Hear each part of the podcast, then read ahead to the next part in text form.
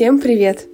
Это подкаст «Терапия творчеством». Меня зовут Марина, я педагог-психолог, учитель ИЗО и молодой предприниматель.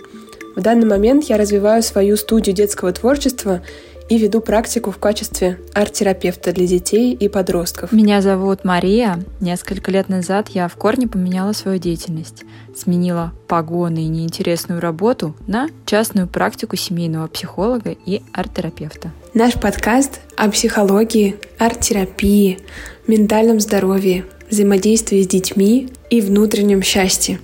И здесь мы хотим делиться не только профессиональным, но и собственным опытом в сферах психологии и педагогики.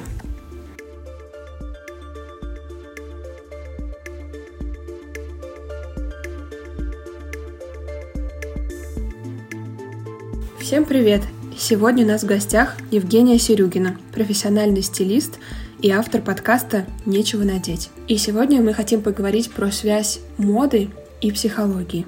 Жень, я думаю, многим, и мне в том числе, видится связь между некоторыми психологическими аспектами, вроде эмоционального состояния или степени уверенности в себе, и желанием носить определенного фасона или цвета вещи, или влиянием, которое я, например, хочу оказывать сегодня в течение дня на кого-то, и одеждой, которую я утром выбрала из гардероба. Замечала ли ты в своей профессиональной деятельности вот эту связь каких-то психологических проявлений и особенностей с модой и с тем, какие вещи выбирает носить человек или какие ему рекомендуют в соответствии с его психотипом, так сказать, носить стилист. Да, хороший вопрос э, и действительно очень глубокий. Мне бы хотелось начать с того, что стайлинг — это не только про одевать одежду на себя, да, или надевать одежду на себя, как это лучше звучит и как это удобнее для всех, но это еще и про наше психологическое состояние. Стайлинг, как я подхожу к стайлингу, я всегда учитываю и психологический портрет, естественно, пожелания клиента, его внешность. И сам стайлинг — это что-то большее, чем просто выбрать одежду и носить ее.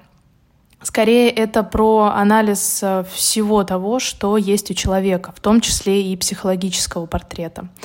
Если возвращаться к вопросу, то, безусловно, то, что выбирает человек для себя, всегда объясняется его эмоциональным состоянием, его психологическим состоянием, даже, можно сказать, э, в определенные моменты жизни. Часто я встречаю людей, которые очень хотят изменить свой, э, свой образ, но когда мы начинаем разбираться, почему человек э, абсолютно забыл о том, что нужно любить себя, выбирать для себя красивые вещи и выглядит сейчас, ну так сказать, э, не самым красивым образом, да, как это произошло, как, э, к чему, как это произошло и к чему это привело. Тут, конечно, можно рассказывать очень много историй моих клиентов, но всегда происходит так, что выбор одежды напрямую связан с эмоциональным состоянием, если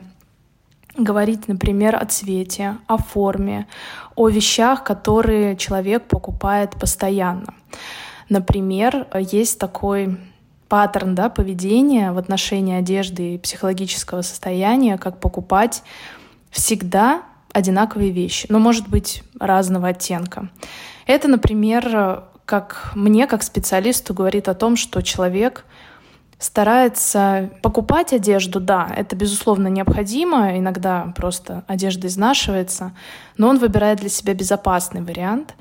И это говорит о том, что человек просто на данный момент жизни, даже если он говорит о том, что он очень хочет измениться, он хочет быть в комфорте. И тут нужно учитывать это состояние и не окунаться в тот стайлинг, который сейчас транслируется абсолютно везде, когда картинка до, картинка после. Здесь нужно подходить очень аккуратно и комфортно. В комфортном состоянии для самого человека, который обращается. А мне здесь пришло, точнее, пришла такая ассоциация, как зона комфорта, именно как психологическое понятие. И вот когда ты говорила про то, что человек выбирает приблизительно одну и ту же одежду, я поняла, что у меня в шкафу лежит три тельняшки, просто одинаковые полосочки этих тельняшек разного цвета, фиолетовая, зеленая и черная. И, кажется, я нашла себя вот э, в этом, по крайней мере, частичку вот своих э, предпочтений в том, что ты сейчас описывала. Мне очень приятно слышать это, что это про такую бережность по отношению к клиенту. Да, я никогда не говорю о том, что это плохо, потому что это действительно неплохо быть э, в своих вещах, выбирать те вещи, которые тебе комфортны. Но когда ты приходишь к специалисту, соответственно, у тебя есть желание что-то пробовать новое, и нужно копать и анализировать, э, почему именно эти вещи для тебя являются вот такой базой отдыха, базой комфорта, и уже разворачивать это в пользу других вещей, которые также окажутся для тебя комфортными. Э, если говорить, например, о тельняшке, такой интересный есть факт, это все-таки вещь, которая относится к, в общем, скажем, относится к военной тематике, а более того, к морской тематике. И, возможно, психологически э, есть такой момент — первоисточники. Первоисточники — это то, что закладывается в нас в течение, начиная с детства и в течение до 20 лет. И нужно понимать, откуда эта полоска так ассоциируется у тебя с комфортом, безопасностью, с тем, что тебе нравится. Тут очень интересный момент, может раскопаться. Жень, а, представляешь, ты сейчас попала в точку, и я просто улыбаюсь, и мне очень хочется громко-громко смеяться, потому что, э, ну, так вышло, что мое первое высшее образование было конкретно военное, и я кадровый офицер, и как бы это было просто попадание ну, в вот самую видишь. цель. Но дело в том, что тут э, Интересно покопаться, наверное, это не для подкаста, но у меня скорее отрицание к этому. То есть у меня много негатива, э, но те тельняшки, которые я выбираю, они меня успокаивают. То есть они такие светленькие, там, как э, мы уже с тобой когда-то разговаривали, э, мои любимые цвета это фиолетовый и вот такой фисташковый, и там как раз-таки вот эти блеклые цвета. То есть тут можно говорить про какие-то процессы, которые происходят, может быть, про принятие, да, вот этого своего прошлого, а у меня было много именно непринятия негатива в эту сторону, а вот то, что я начала скупать эти тельняшки с элементами своего любимого цвета, может быть, это действительно говорит о каком-то вот таком, повторюсь, принятии. Но не всегда а, в нас складывается именно положительные ассоциации в нашей одежде. А, но у меня есть такой пример. У меня папа военный, и мне очень нравятся вот эти все кители, которые с погонами, и вот это все, я не могу пройти этого мимо. Иногда стилистика милитари для меня какая-то она теплое, что ли. Да, это положительное влияние. Но мы говорим о том, что все, что мы видим и все, что нас касается, так или иначе отражается вовне. Пусть это будет одежда, творчество, работа, дальнейшая да, работа, смена работы. Это все очень важно. И то, что какие-то предметы даже с отрицательной энергетикой переходят те же предметы, но с другим цветом, это просто говорит о том, что да, у меня был такой опыт, но сейчас я его поменяла, и у меня есть вот такое решение для моего прошлого. Оно связано, естественно, мы все родом из детства, из прошлого, если говорить об этом, но мы можем менять и преобразовывать эти вещи, они все равно будут отражаться, но вот как раз то, что ты выбираешь светлые оттенки, той же самой тельняшки, светлые оттенки или яркие оттенки, допустим, да, это говорит о том, что да, был такой опыт, но сейчас я его пережила, и это выражается так. Очень интересно. Угу. Жень, смотри, получается, вот у нас такая ситуация, что пришел клиент, у которого есть ряд привычных ему вещей, и ты потихоньку рекомендуешь ему что-то новенькое. Угу. Исходя из чего ты будешь рекомендовать ему новое, опираясь на его уже существующий гардероб или предлагать, как тебе видится, в соответствии с его стилистическим типом, э, то, что тебе кажется ему подходит, или ты будешь опираться на его желание. Вот как рождается идея попробовать что-то новое, потому что я могу себе представить, что наверняка в клиентской практике случается такое, что ты предлагаешь что-то совсем кардинально другое, ну вот как, давайте эксперимент. И человеку это нравится, то есть он находит там внезапно что-то очень ценное для себя, может быть, забытое, может быть, так и не исследованное, и вот находит другой вариант выражения чего-то внутреннего в одежде своей. А может, что-то не подходит, а может быть, он сам что-то давно хотел попробовать, и в этом сам себе не, уз... не признавался, и тут ты попадаешь в точку, или он сам тебе рассказывает. Вот как проходит этот момент выбора чего-то нового, открытия нового в себе и в одежде? Если говорить в целом, то в нас уже все заложено, э, все наши желания скрытые, не скрытые, все наше прошлое — это все мы. И все новые вещи для человека, они кажутся новыми. Это действительно что-то, что вас всегда привлекало, но, может быть, вызывало страх э, для того, чтобы применить это в гардеробе. Как я уже сказала, что стайлинг и стилисты сейчас выходят на другой уровень. Это уже не просто сходить э, с человеком и купить ему одежду. Вот этот эффект модного приговора, он просто исчезает. Люди стали понимать, что они намного сложнее, глубже, шире. И поэтому все вещи, которые выбираются для клиента, они, безусловно, формируются на основании его желаний, но с учетом его психологического состояния, психологической картины. Потому что желание иногда будет абсолютно не соответствовать тому состоянию, которое, в котором человек находится. Я поясню пример, э, то, как смотрит стилист э, на запрос и то, что пытается сказать своим запросом клиент. Например, девушка пришла ко мне и просит э, сделать романтический образ для того, чтобы познакомиться с молодым человеком, завести отношения. Ну, соответственно, если уже глубоко идти дальше, то выйти замуж. Вот такой может быть запрос. И, соответственно, она представляет для себя какой-то образ в светлых оттенках. Это не рюши, это не юбки с воланами, это не бантики, это не розовые туфли. Это что-то более взрослое. Если говорить о том, что она представляет и то, что она говорит мне, допустим, я хочу романтики, то если бы стилист не разворачивал этот клубок дальше, не спрашивал, что для тебя романтика, что в дальнейшем произойдет, как ты себя чувствуешь, что у тебя сейчас, то стилист понял бы, что это действительно рюш. Хотя, потому что, хотя бы потому, что романтика — это равно э, в общем понимании как раз-таки розовый цвет, рюши, бантики и что-то в этом роде. То есть всегда, я могу сказать, что работа с клиентом — это всегда синергия опыта стилиста, его полный анализ клиента и, соответственно, полная отдача самого клиента. То есть здесь должно быть полное доверие и, так сказать, эм, оглашение настоящего запроса, наверное, да. Может быть, в анкете сначала мы увидим эту романтику, но разворачивая весь этот клубок, мы придем просто к такому кажуально женственному образу, который обычно привлекает молодых людей как эм, что-то светлое, приятное на ощупь. И, кстати, это такой интересный момент, что мужчины действительно реагируют на такие очень светлые, тактильно приятные комплекты. Ну вот такой пример. Да, здорово.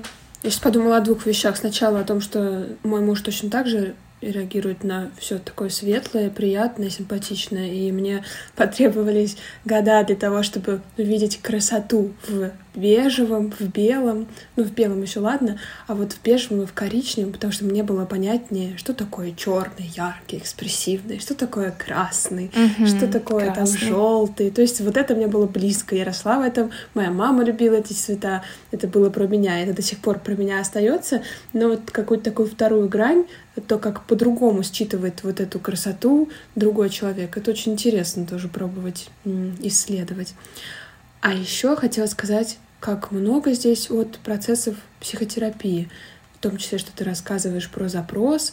Это ведь тоже про то, что происходит на сессии, когда человек приходит с одной идеей, и за ней оказывается много чего другого. И пока что ты дойдешь до истинного вопроса, пройдет время, но это очень важно, потому что когда ты начнешь работать с ним, эффект будет намного более качественный и истинный, чем когда ты начнешь работать вот с первой принесенной тебе историей и вопросом. И здесь все то же самое, вот что ты рассказывала. Очень интересно. Да, это как раз разговор о том, что Стилист должен подобрать одежду, в которой человек чувствует себя комфортно, и он может жить. Вот как-то недавно у меня в шапке профиля э, в Инстаграм э, была как раз такая фраза. «Создаю образы, в которых хочется жить», потому что можно создавать экспрессию, можно создавать какие-то неносибельные образы, которые будут привлекать внимание, которые будут э, вызывать да, определенные эмоции. Но чаще всего случается, что человек жить в них не может, потому что внутреннее состояние с внешним конфликтует. Тут тоже, говоря о психологии, я могу сказать, что есть клиенты, которые комплексно занимаются и своим стилем, и психологии в том числе, психотерапии, даже так. Женя, знаешь, когда ты сейчас рассказывала про такой романтический образ, мне вспомнилось, как мы одевались, ну, лично я, мои подруги и знакомые, около 10 лет назад, что мы носили обтягивающие джинсы, леггинсы, короткие юбки, платья, обтягивающие футболки. Это была низкая посадка, это были каблуки, насколько я помню. А сейчас же, как опять же мне это видится, мы носим в основном такую более расслабленную одежду, оверсайз, штаны бойфренда, или как они правильно называются, такое что-то легкое, свободное. И кроме того, я вижу, что компании начинают уделять больше внимания материалам. То есть сейчас хлопка, льна — и как будто бы на это появился тренд. Вот расскажи, пожалуйста, от чего это зависит? А, я бы хотела сразу сказать о том, что модный цикл, он, э, так сказать, очень не, неоднороден для каждого из нас, потому что мы делимся по принципу восприятия того или иного тренда да, в настоящий момент. Вот буквально вчера я была на повышении квалификации, и мы как раз говорили о том, как в сознании людей формируются эти тренды. Ты говоришь о том, что буквально 10 лет назад люди ходили в, ну, там, в обтягивающих э, вещах, да, я это помню, на каблуках, э, в неудобной одежде и прочее. Да, это может быть. Но я больше скажу, что 10 лет назад уже родился тренд на оверсайз, и на подиуме, если говорить так вот глобально, оверсайз уже родился, и его носили самые модные люди уже 10 лет назад. До нас сейчас это только доходит, и я бы сказала так, этот тренд ушел бы уже у нас в 2020 году, он сходил бы на нет, но, как мы знаем, случилась пандемия, и те тренды, которые засели в наших головах вот этого оверсайза, формировались чувством комфорта, безопасности в настоящий момент. И то, что этот тренд задержался надолго, да, ему прочили уже в 2020 году уйти, мы должны были вернуться к обтяжению, к низким талиям. Кстати говоря, мы сейчас движемся к этому. Комфорт засел для людей очень плотно. Мы сейчас находимся в очень быстром мире. Все процессы ускоряются. Э, мы даже записываем подкаст в условиях, да, в определенных условиях, потому что нет времени, нужно работать, нужно бежать, нужно делать это. Для того, чтобы бежать, делать, зарабатывать деньги, нужен комфорт. Это всегда кроссовки. Даже если говорить о каблуках, 10-15 лет назад, это были 2000-е, это был как раз стиль 2000-х. Тогда э, у нас не было угрозы. Мир был более плавным и стабильным, если можно так назвать, в сознании людей. Возможно, это не было в глобальном плане, но это было в сознании людей. И люди разрешали себе ходить на каблуках, эм, быть в дискомфорте, потому что им не нужно было, условно, в кавычках, спасаться бегством. Сейчас в этом что-то есть. Э, и это не говорит о последних событиях. Это уже давно для нас стало нормальностью. Мы бежим потому что мир крутится, и нам нужно бежать вместе с ним. Если мы не бежим вместе с миром в кроссовках и в удобной одежде, то мы отстаем. Поэтому люди очень полюбили эту одежду.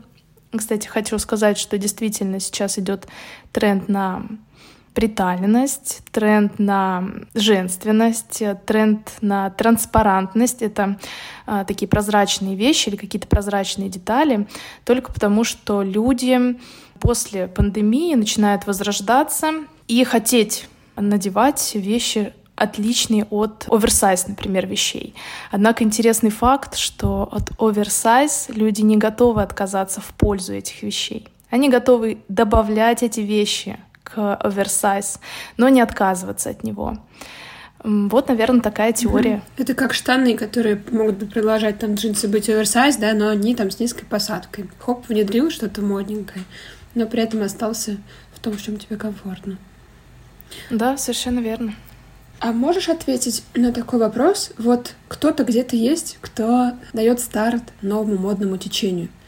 И это тоже для меня такая э, мифическая история. Вот какая группа лиц, какие-то представители модных домов или что-то еще, как они договариваются, как рождается этот новый тренд, и всегда ли он согласуется с событиями в мире и опирается на это.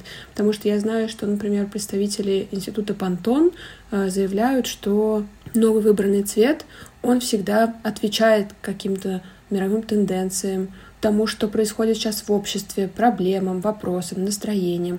И якобы он так или иначе отражает текущее состояние и какие-то будущие намеки на год. Вот. Но тут тоже мне интересно, как вот можно взять и, ну, из серии «За весь мир» предположить и положить такой тренд, как будто это немножко самонадеянно, что ли. Но при этом вроде как потом весь модный мир и сами люди подстраиваются под это, и это становится органичным. Вот как это происходит? Кто все это решает? И действительно ли это всегда опирается на мировые события, новое модное течение? Ой, очень здоровский вопрос. И самое главное, что этот вопрос очень широкий. Я не могу сказать, что я специалист в формировании трендов и точно могу сказать, как это зарождается, вот прям истина в последней инстанции. Но я, безусловно, об этом много знаю. В мире сейчас, если говорить о том, как формировалась мода 15-20 лет назад, то это формировалось посредством сообщения между собой главных брендов. И, так сказать, все говорили о том, что есть определенное сообщество секретное, где решается, что же мы будем в итоге носить. Да, и это было такое. Но сейчас это абсолютно не так. Есть очень много э, тренд-агентств, которые анализируют тренды на 2, 3 и 5 лет вперед.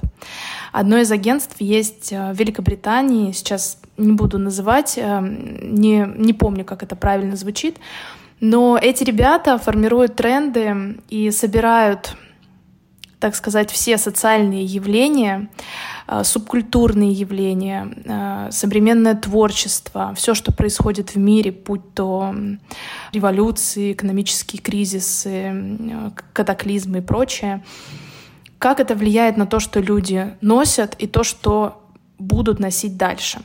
Собирают абсолютно все, начиная от того, какие джинсы человек э, носит сейчас и к каким джинсам он будет готов через 2-3 года. То есть, э, говоря о том, что раньше это те джинсы, которые мы будем носить, решались посредством совещательной кампании ведущих брендов, то сейчас тренд-агентства анализируют людей.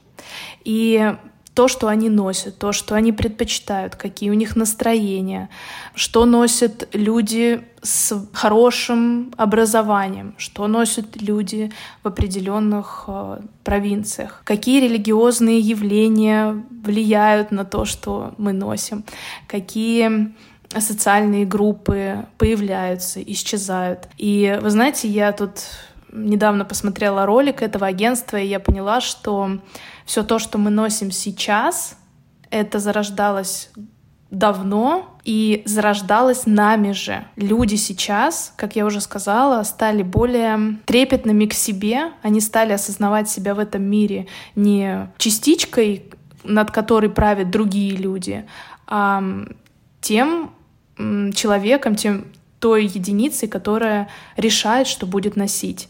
Вот этот комфорт с оверсайзом остался с нами только потому, что мы его носим, продолжаем носить, продолжаем покупать, и он будет с нами еще какое-то время, даже несмотря на то, что появляются тренды на, даже вот недавно видела cat suit, знаете, такие облегающие комбинезоны. Да, это будет, это будет для каких-то каких определенных людей, но эти люди также будут носить пять дней в неделю оверсайз и один раз в неделю этот suit. Да. Вот. То есть, э, условно говоря, мы решаем, что мы будем носить. Не конкретно мы с вами, но конкретно общество в разных своих слоях. И то, что появляется сейчас на подиуме, это лишь результат того, что результат того, к чему мы готовы и к чему мы будем готовы через 2-3 года. Ведь действительно происходит такой момент, когда на подиуме появляется что-то, а через два года мы готовы к этому абсолютно. И да, я сейчас говорю про себя, человек достаточно консервативный, который не сразу хватает тренда, хотя я стилист, и вроде как по всем соображениям я должна максимально хватать тренды, носить их на себе, но я все-таки опираюсь на себя и на свой комфорт и говорю от себя. Действительно носим эти вещи. А, и действительно нам удобно и хорошо в них. И да, и это мы своими действиями в прошлом решили, что мы будем носить в будущем. Это интересно. А как ты думаешь, а понтон и вся вот эта история с трендовым цветом, она рождается тоже в такой долгой перспективе? Или это все-таки уже больше про настоящее и про какое-то прогнозируемое будущее? А я сейчас... И вообще, кто это решает? Да-да-да, я сейчас скажу свое мнение. Возможно, оно будет э, не совсем правильным для всех, но мне кажется все-таки, что это действительно так. А, Американский институт цвета Пантон, а, конечно, тоже анализирует э, все эти явления и выдвигает тот цвет, который характеризует главные настроения людей в тот или иной момент времени. Например, в этом году это был Very Perry, все об этом знают, наверное, оттенок фиолетового. Это оттенок, который Пантон выбрал не из своей палитры, а изобрел новый. Он очень интересный на самом деле по составляющим. Это синий больше с оттенком красного. То есть эм, это не совсем фиолетовый. Э, он говорит о очень многом, э, о развитии, о творчестве, потому что все-таки это фиолетовый оттенок. То есть мы воспринимаем его как оттенок фиолетового, поэтому это обязательно творчество, это стремление к новому, но и одновременно с этим это не определенная строгость синего цвета. Как мы сейчас знаем, оттенок пантона, он не всегда попадает в точку того, что мы будем носить. Они выбирают, но анализируют, я думаю, что совсем тонкий слой, срез общества и часто не попадают. Я, например, у своих подписчиков недавно спрашивала, ну, в начале года спрашивала, помнят ли они, какой цвет был в 2021 году. И, честно сказать, э, из э, там, 100 ответов мне ответило только два человека, и то признались о том, что погуглили. Потому что, да, потому что, как оказалось, прошлом году были два цвета, серый и желтый. Это был нейтральный серый и люминесцентный желтый, по-моему, так. Многие написали о том, что это был зеленый. И вспомните, сколько было яркого зеленого на улицах, в магазине, в той же самом Индитексе. И нет, э, это был не цвет понтона, не цвет, который выдвинул понтон. Из серого желтого было очень минимальное количество. Поэтому говорить о том, что Пантон выдвигает тот цвет, который мы будем носить, я бы не, не делала на это ставки и не делаю до сих пор. Совсем недавно, в связи с последними событиями, мы знаем, что Пантон изменил свое решение, и в этот раз он сделал два цвета 2022 года. Это желтый и голубой. И мы знаем почему. А, говоря о том, почему это решение было принято, наверное, всем понятно, но это лишний раз подтверждает о том, что а, Пантон делает очень а, тонкий срез общества, не говоря о том, что он подстраивается под общество даже уже условно в тот момент, который мы видим своими глазами. А еще хотела добавить, что все-таки институт цвета, он не говорит о том, что э, такой цвет мы будем носить на себе. Это больше говорит о том, что его будут использовать в дизайне, в рекламе, в маркетинге, э, в оформлении сайтов, билбордов и прочее. То есть этот цвет такой более рекомендательный для вот всего того, что а, мы видим вокруг, но не носим на себе, в дизайне в том числе. Поэтому если вы когда-нибудь увидите, что в этом году снова Пантон нам сказал, что мы будем все в красном, больше думайте о том, что это будет вокруг нас, но не на нас, потому что люди все-таки, а, особенно в России, если говорить да, про специфику России, а, очень редко переходят э, на такие рекомендации от э, института Пантон. Как это выяснилось, даже по моим собственным э, анализам, да, аналитическим таким моментам у своих подписчиков. А как тогда рождается тренд на новый цвет? Вот я тоже помню про зеленый, которого было очень много. Как вот это происходит? А это происходит на самом деле, опять же, мы говорим о том, что этот зеленый цвет, который был яркий такой зеленый, он пришел к нам с подиума, и его подхватили. А, значит, люди были готовы к этому зеленому оттенку. Это цвет э, Bottega Veneta, это яркие зеленые сумки, и люди просто схватили этот цвет, э, им понравилось, и он ушел в массы. Вот так это происходит, значит, этот цвет когда-то запрограммировали несколько, там, 2-3 года назад. Эм, тренд-агентства уже знали о том, что этот цвет нам полюбится. именно поэтому он так и полюбился нам буквально сразу. Хотя, говоря о том, что какая была ситуация на подиуме из цветов, этот цвет был, ну, не самым, так сказать, э, трендовым, но он просто был. И он так сильно понравился всем, что вот так он появился на улицах, э, все его подхватили. Это происходит именно так. А возвращаясь к вопросу одежды, которую мы выбираем в контексте со своими внутренними состояниями, можно ли составить какой-то ряд условных, да, подходящих, может быть, большинству общих рекомендаций для человека, который, например, привык одеваться в одно но сейчас ему по каким-то причинам важно начать производить определенное впечатление. И, может быть, разбирая на примерах, там, э, я хочу показать свою статусность, или я хочу здесь познакомиться вот с важным человеком, или что-то еще. Есть ли какие-то такие нюансы, на которые стоит обратить внимание, если я понимаю, что я хочу немножко поменять сейчас или чего-то добавить в свой образ и сделать это без стилиста. Возможно ли? И на что стоит обратить внимание? Знаете, это такие больше имиджмейкерские фишечки, которые создают правильное впечатление. Я даже поясню так. Стилист работает э, с пожеланием клиента, его внутренним миром, его жизнью, да, и реализует это в определенный вид одежды. А имиджмейкер, он формирует образ, который определенным образом влияет на других.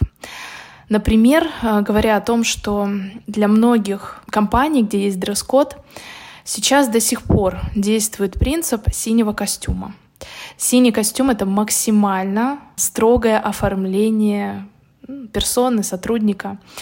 Именно этот цвет, он всегда формирует определенное восприятие, рабочее состояние, профессионализм, определенные эмоции человека, который носит этот э, синий костюм. Но если говорить в целом, то все больше сейчас происходит э, свободы, и даже тот же дресс-код абсолютным образом меняется.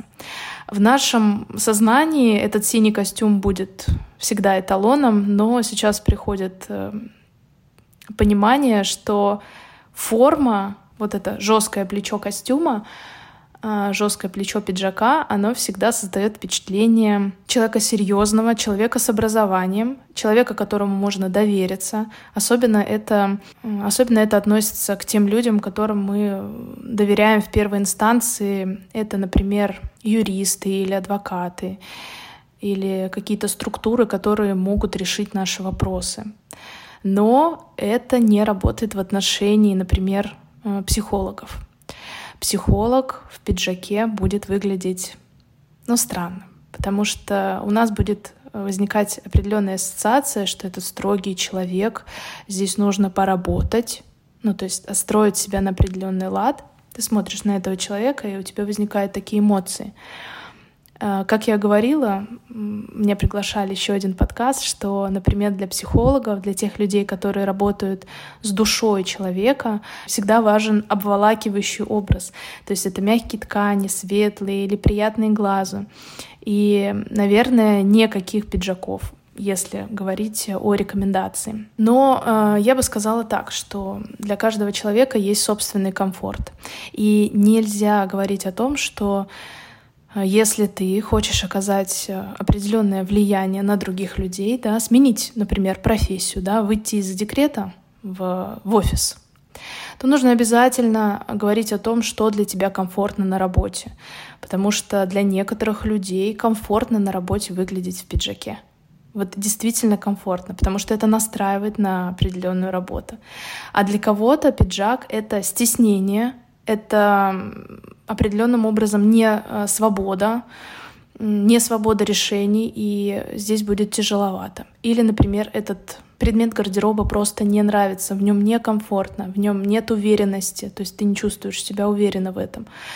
В этот момент нужно обращать внимание, например, на мягкие жакеты, у которых э, не строгое жесткое плечо, а более покатое, или, например, рубашки, жилеты для того, чтобы и создать впечатление, и оставаться в комфорте. Вот, наверное, так. А как ты думаешь, продолжая пример с психологом, имеет смысл ориентироваться на интерпретации цвета, выбирая себе цвет одежды? Например, я взяла ворсистые ткани, уютные, например, какой-нибудь свитерок, и у меня есть вариант выбрать достаточно нейтральный цвет, какой-нибудь белый, например, да, там бежеватый, или выбрать желтый. Потому что, ну вот я, например, мне кажется, помню, что желтый большинством людей воспринимается как что-то про радость, и э, это может быть располагающий к себе цвет.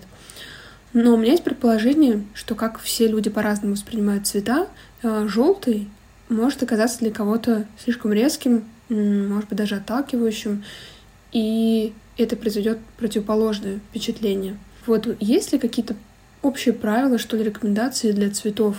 И стоит ли верить им, если, ну, я говорю именно не про то, как мне сейчас комфортно, я там могу под свое настроение подобрать цвет определенно, мы себя плюс-минус чувствуем, а если я выхожу к кому-то, и мне хочется, чтобы этот образ определенным образом играл, мне лучше выбирать нейтральные цвета, ну вот опять же, да, опираясь на пример психолога, или я могу попробовать выбрать цвет. Тут зависит от того, как все-таки люди воспринимают э, те или иные цвета.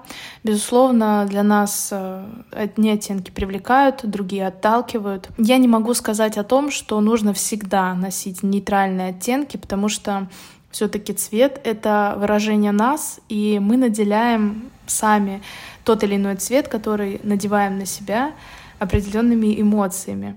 Если подстраиваться под каждого человека, то мы с вами лучше будем ходить в бежевом, потому что бежевый — это цвет кожи, его нельзя отрицать, или, допустим, в сером, который без участия других цветов не обладает никакой окраской, может быть, так сказать, никакой эмоцией. Поэтому часто, кстати говоря, серый сочетают с другими оттенками для того, чтобы придать ему определенный смысл и эмоцию. Я могу также сказать, что, возвращаясь, да, вот этому синему костюму, безусловно, синий может не нравиться кому-то, но уже на подкорке у нас возникают определенные эмоции, которые сложились не в нашем с вами прошлом, а в прошлом, прошлом, наверное, мировом. Потому что синий цвет — это цвет рабочей одежды. Вот это восприятие, вот эта ассоциация, она формировалась очень давно и очень долго.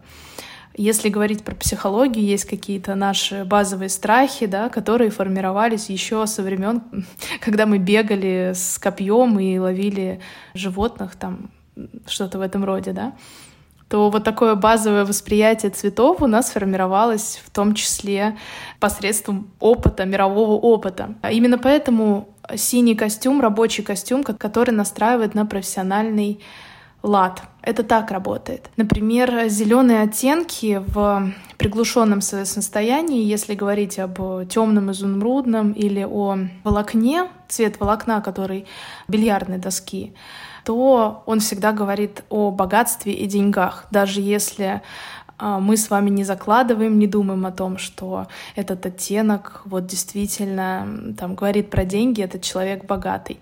Просто изначально это был самый популярный цвет, который э, присутствовал на деньгах. Вот если в голове своей вы сейчас закроете глаза, вы представите сразу, наверное, как бы это больно сейчас не звучало, да, доллары. Например. Но доллары у нас давно, и они были всегда зеленые, и вот как-то вот у нас даже в России очень часто вот этот зеленый оттенок темный, да, ассоциируется почему-то с вот этим цветом денег. И люди, которые хотят подействовать на других людей вот этим цветом, а цвет — это одно из самых э, первых моментов, который включается в наш мозг, поступает информация да, от человека, выразить свое богатство можно вот этим вот зеленым цветом. Если это, конечно, не единственный э, момент с цветом, но просто мне вспомнилось, захотелось рассказать вам, что вот так влияет, например, зеленый оттенок. Если говорить о психологах, наверное, у психолога очень тонкая работа, и, возможно, э, приходя на первый сеанс с своим клиентом, который еще вас не знает, и вы не знаете своего клиента, то, скорее всего, лучше обращаться к более нейтральным оттенкам, действительно. Это оттенок кожи, возможно, слоновой кости, серые оттенки, возможно, какая-то неяркая клетка на мягком пиджаке или на блузе, что-то в этом роде, потому что вы еще пока не знаете, как человек будет на вас отреагировать. А оттенки, которые я сейчас назвала, это в основном оттенки кожи, и мы сейчас... Э, у нас нет э, какой-то подноготной у этих э, оттенков. Мы воспринимаем их как природные оттенки тела человека. Вот.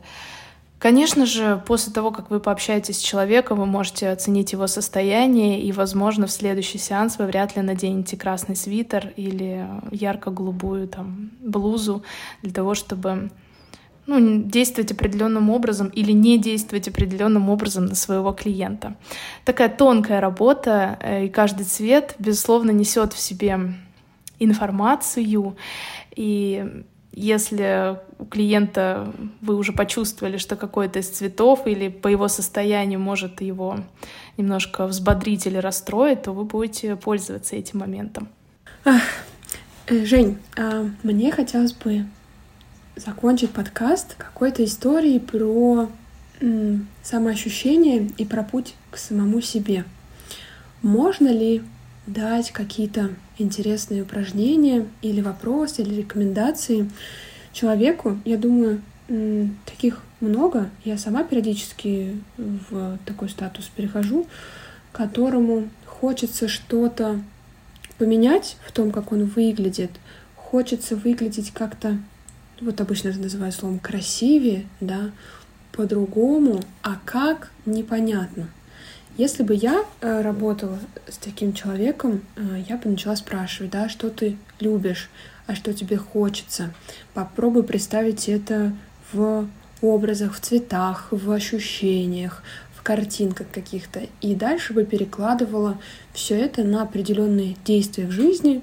И вот мне интересно, если касаться именно одежды, можно ли дать какие-то такие подсказки, наводки, которые наш слушатель мог бы использовать вот самостоятельно дома, сам с собой. Тут, наверное, могу сказать о том, что человек э, абсолютно не плоская картинка — это объемный, даже не 3D, потому что все-таки мы в 3D воспринимаем три измерения, а человек, наверное, это еще три измерения, и плюс э, психология, плюс жизненный опыт, э, плюс желание стремление, то есть это максимально объемный человек.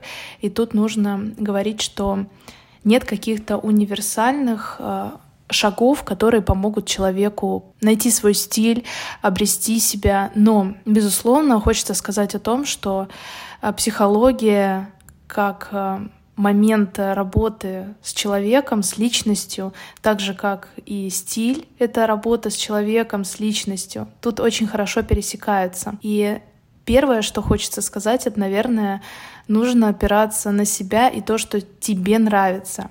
А еще задавать такие важные вопросы, почему тебе это нравится, как бы ты могла применить это к себе.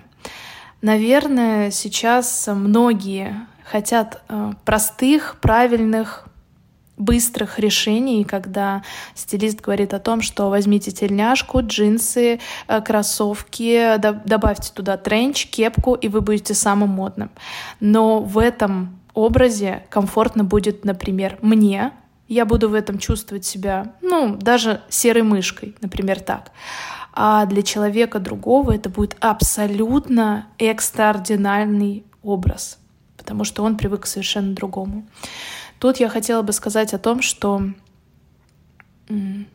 наверное, нужно работать с собой, работать с психологом, безусловно.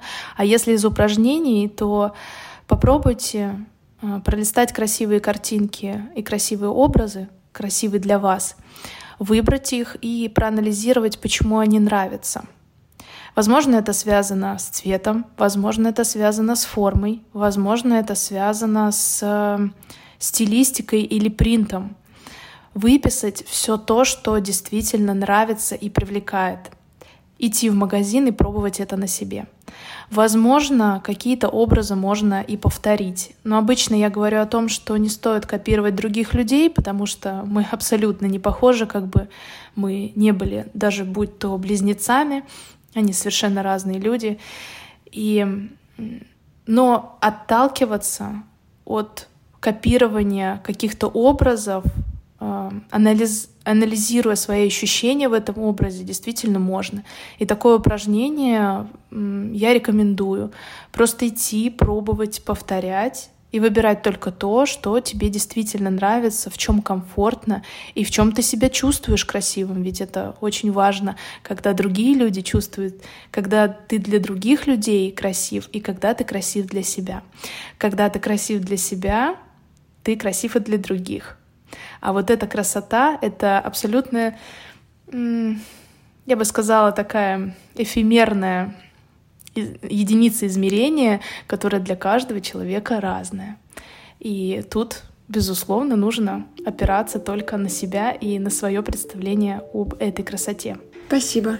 Было очень приятно сегодня побеседовать. Я почувствовала даже через экран некоторую бережность и такую заботу, как будто даже о себе, через твои слова, Жень, о важности продолжать чувствовать, как тебе комфортно, о том, что стоит идти в первую очередь за тем, что тебе привычно, и потихоньку добавлять туда что-то новое.